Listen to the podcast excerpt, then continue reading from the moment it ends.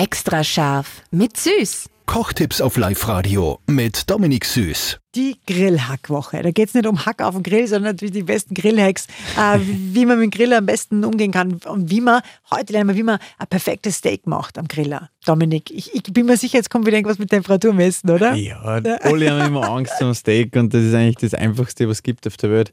Kauft sich ein gutes Fleisch. Ich habe gern was, wo viel Fett dabei ist, vielleicht sowas wie Ribeye oder einfach ein fetteres, Fett ist Geschmack. Gell? Und dann haut es einfach mal drauf am Grill Ihr könnt es natürlich auch schon vorher marinieren, aber muss nicht sagen. Ein bisschen mit Salz, dann haut es mal drauf, brot es scharf auf von beiden Seiten. Und wenn ihr es scharf abbraten habt, dann legt es eine Stufe höher. Und dann gibt es einfach ein bisschen Zeit im ganzen Fleisch. Gell? Weil mit Fleisch wird's, äh, mit der Zeit wird es einfach umso weicher und umso zarter.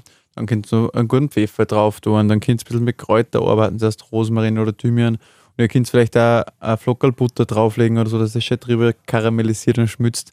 Das ist eigentlich fast die ganze Magie.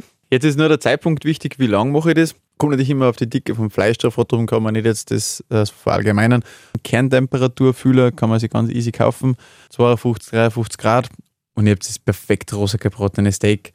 Und falls ihr den einmal nicht habt, vertraut mir, ihr schafft es. Links, rechts scharf abraten, sage ich mal 10, 15 Minuten oben noch rosten lassen, wenn es nicht zu heiß ist und perfekt.